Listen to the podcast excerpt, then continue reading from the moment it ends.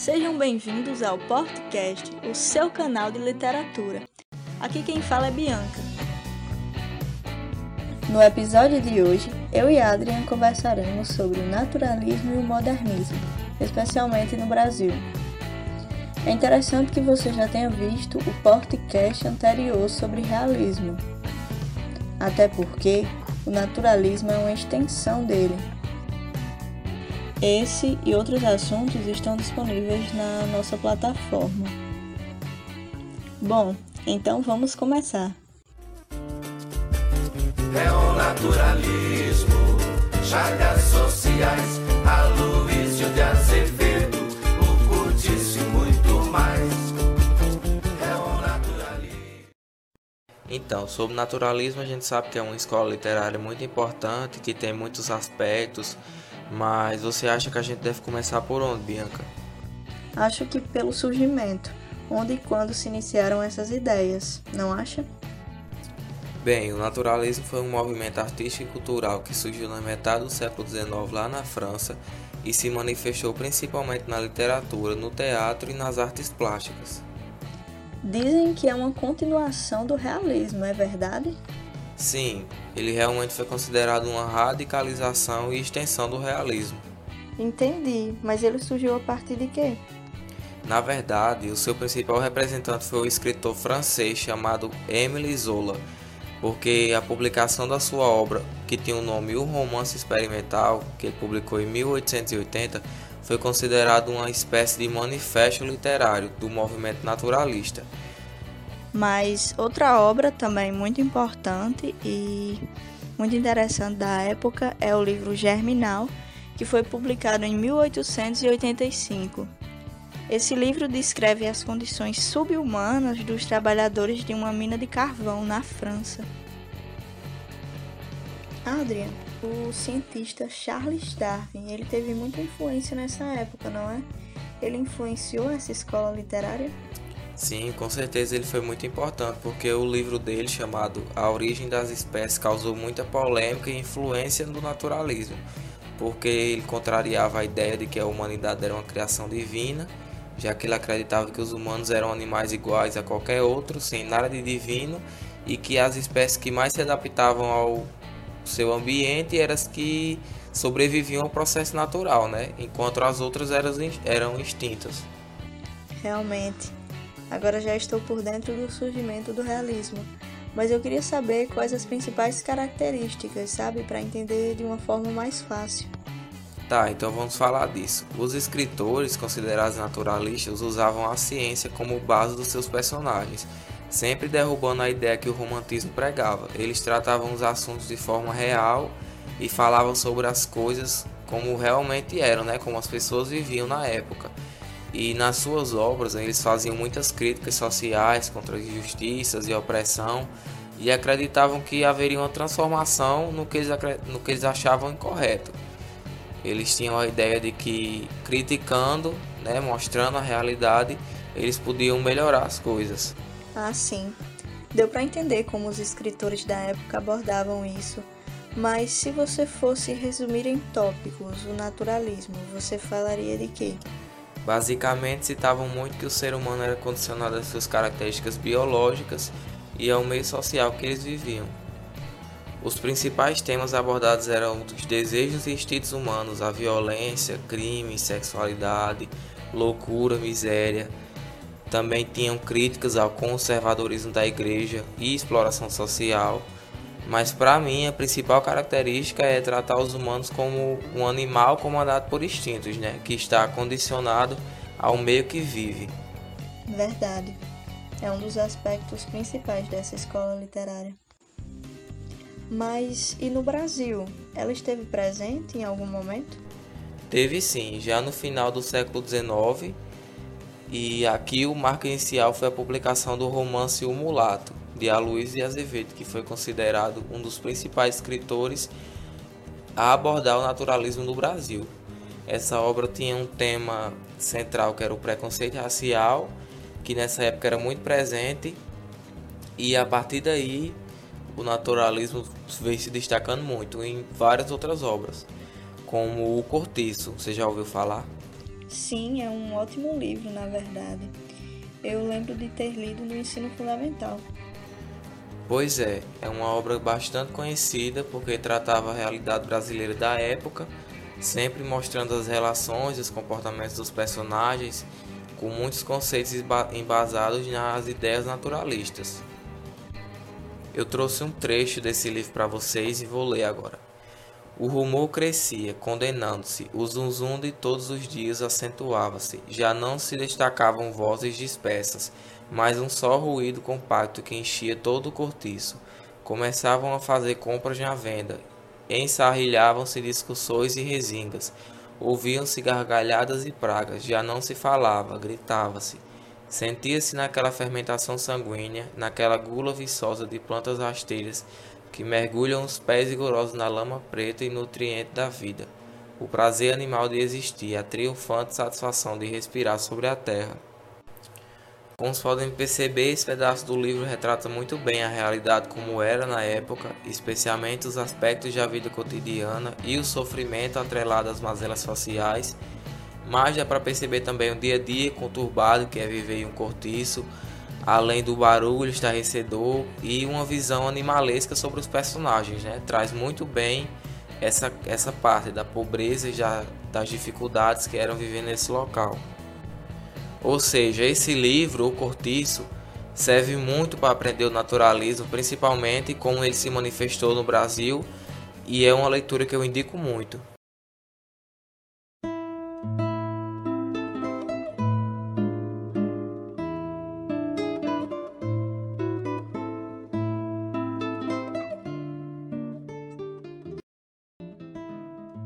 Depois de passearmos pelo cortiço de Aloísio de Azevedo, no final do século XIX, vamos viajar para o século XX, para a famosa Semana de 1922. Você conhece?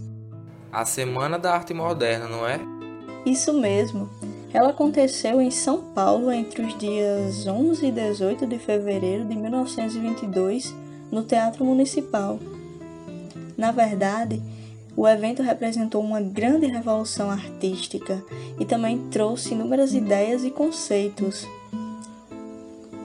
Não modificou somente a literatura.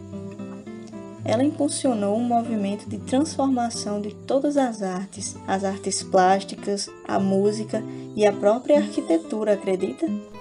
Eu soube que Mário de Andrade participou desse evento. Não só ele. Participaram também Oswald de Andrade, Anita Malfatti, Guilherme de Almeida, Heitor Villa-Lobos, de Cavalcante e muitos outros.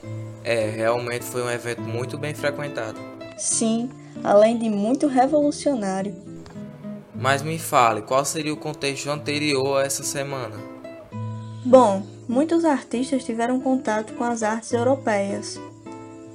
Esse contato gerou reflexões sobre a identidade brasileira, pois os intelectuais eles não encontravam um estilo próprio nacional. Foi então que em 1922 tiveram a ideia de criar uma arte de ruptura que não copiasse os modelos europeus. Mas o engraçado é que esses modelos serviram de influência para a ideia de ruptura com outros próprios modelos, não foi? Exatamente, um paradoxo e tanto. Mas o fato é que depois da Semana de Arte Moderna, os artistas começaram a buscar incansavelmente a identidade nacional. Espera aí, mas então como os artistas tiveram contato com as vanguardas europeias? Muitos deles viajaram para o continente europeu, como o próprio Oswald de Andrade.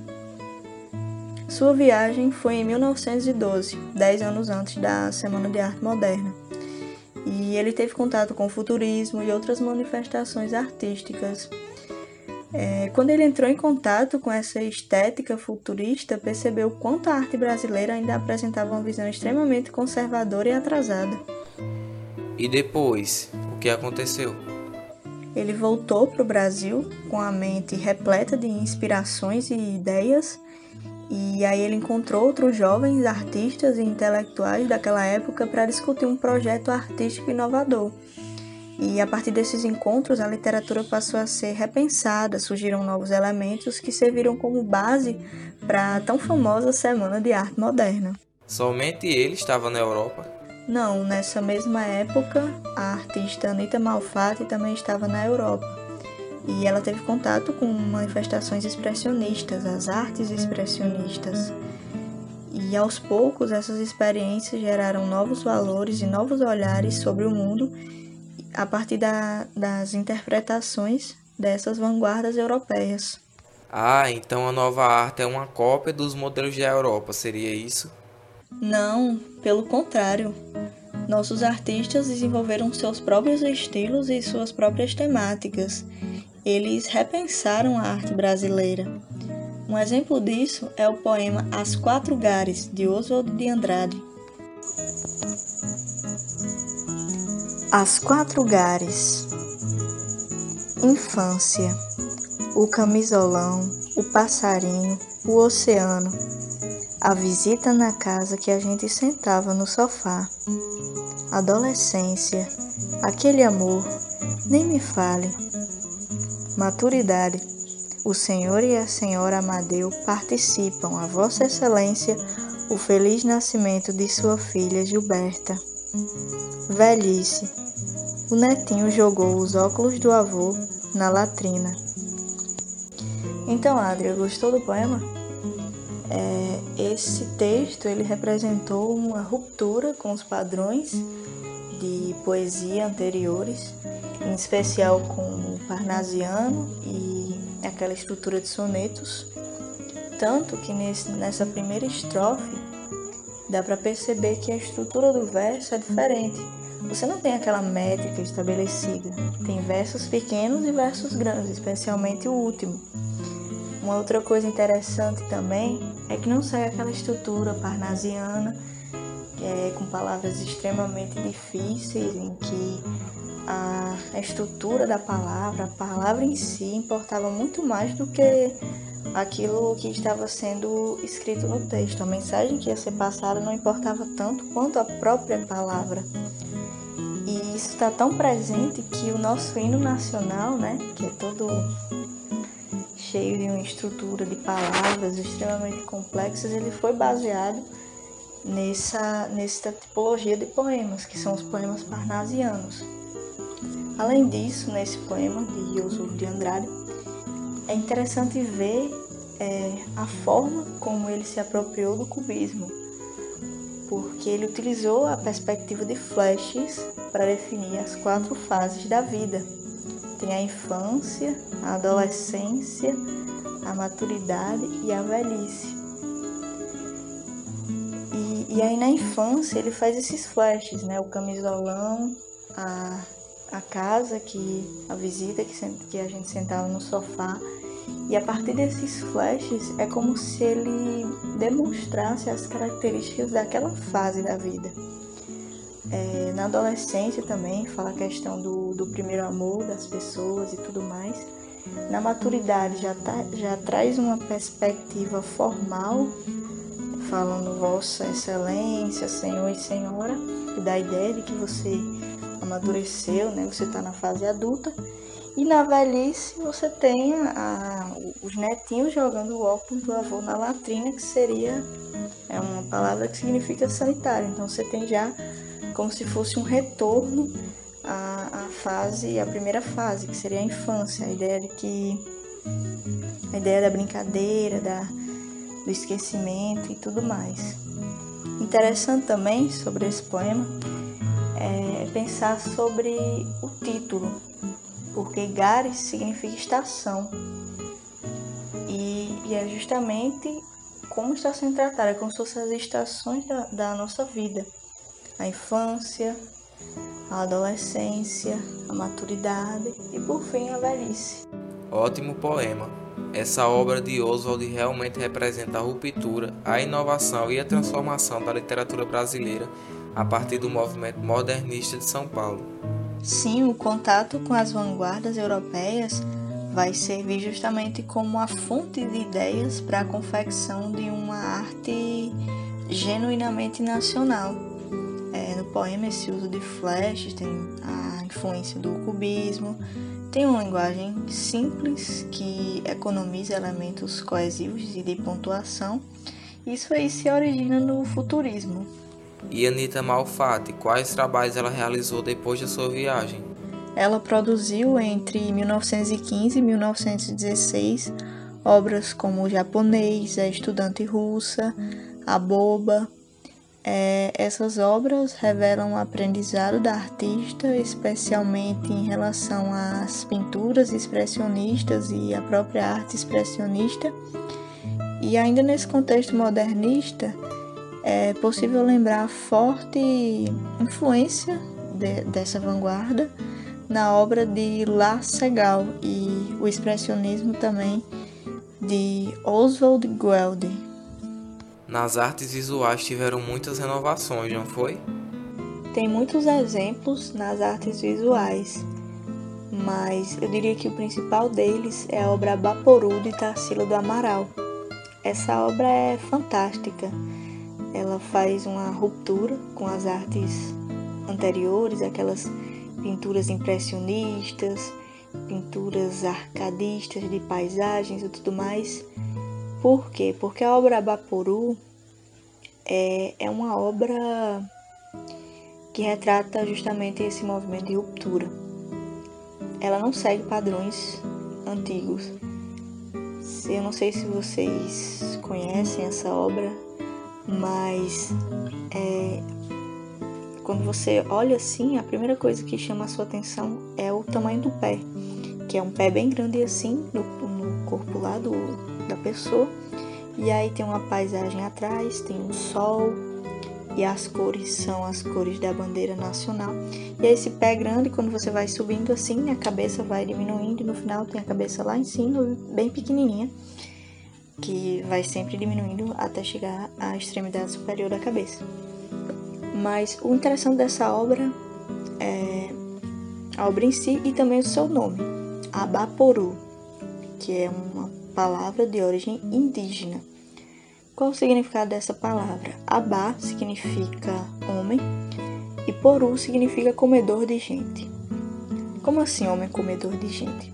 Na verdade, essa palavra vem de um movimento é, da cultura indígena, uma manifestação cultural indígena, que é a antropofagia.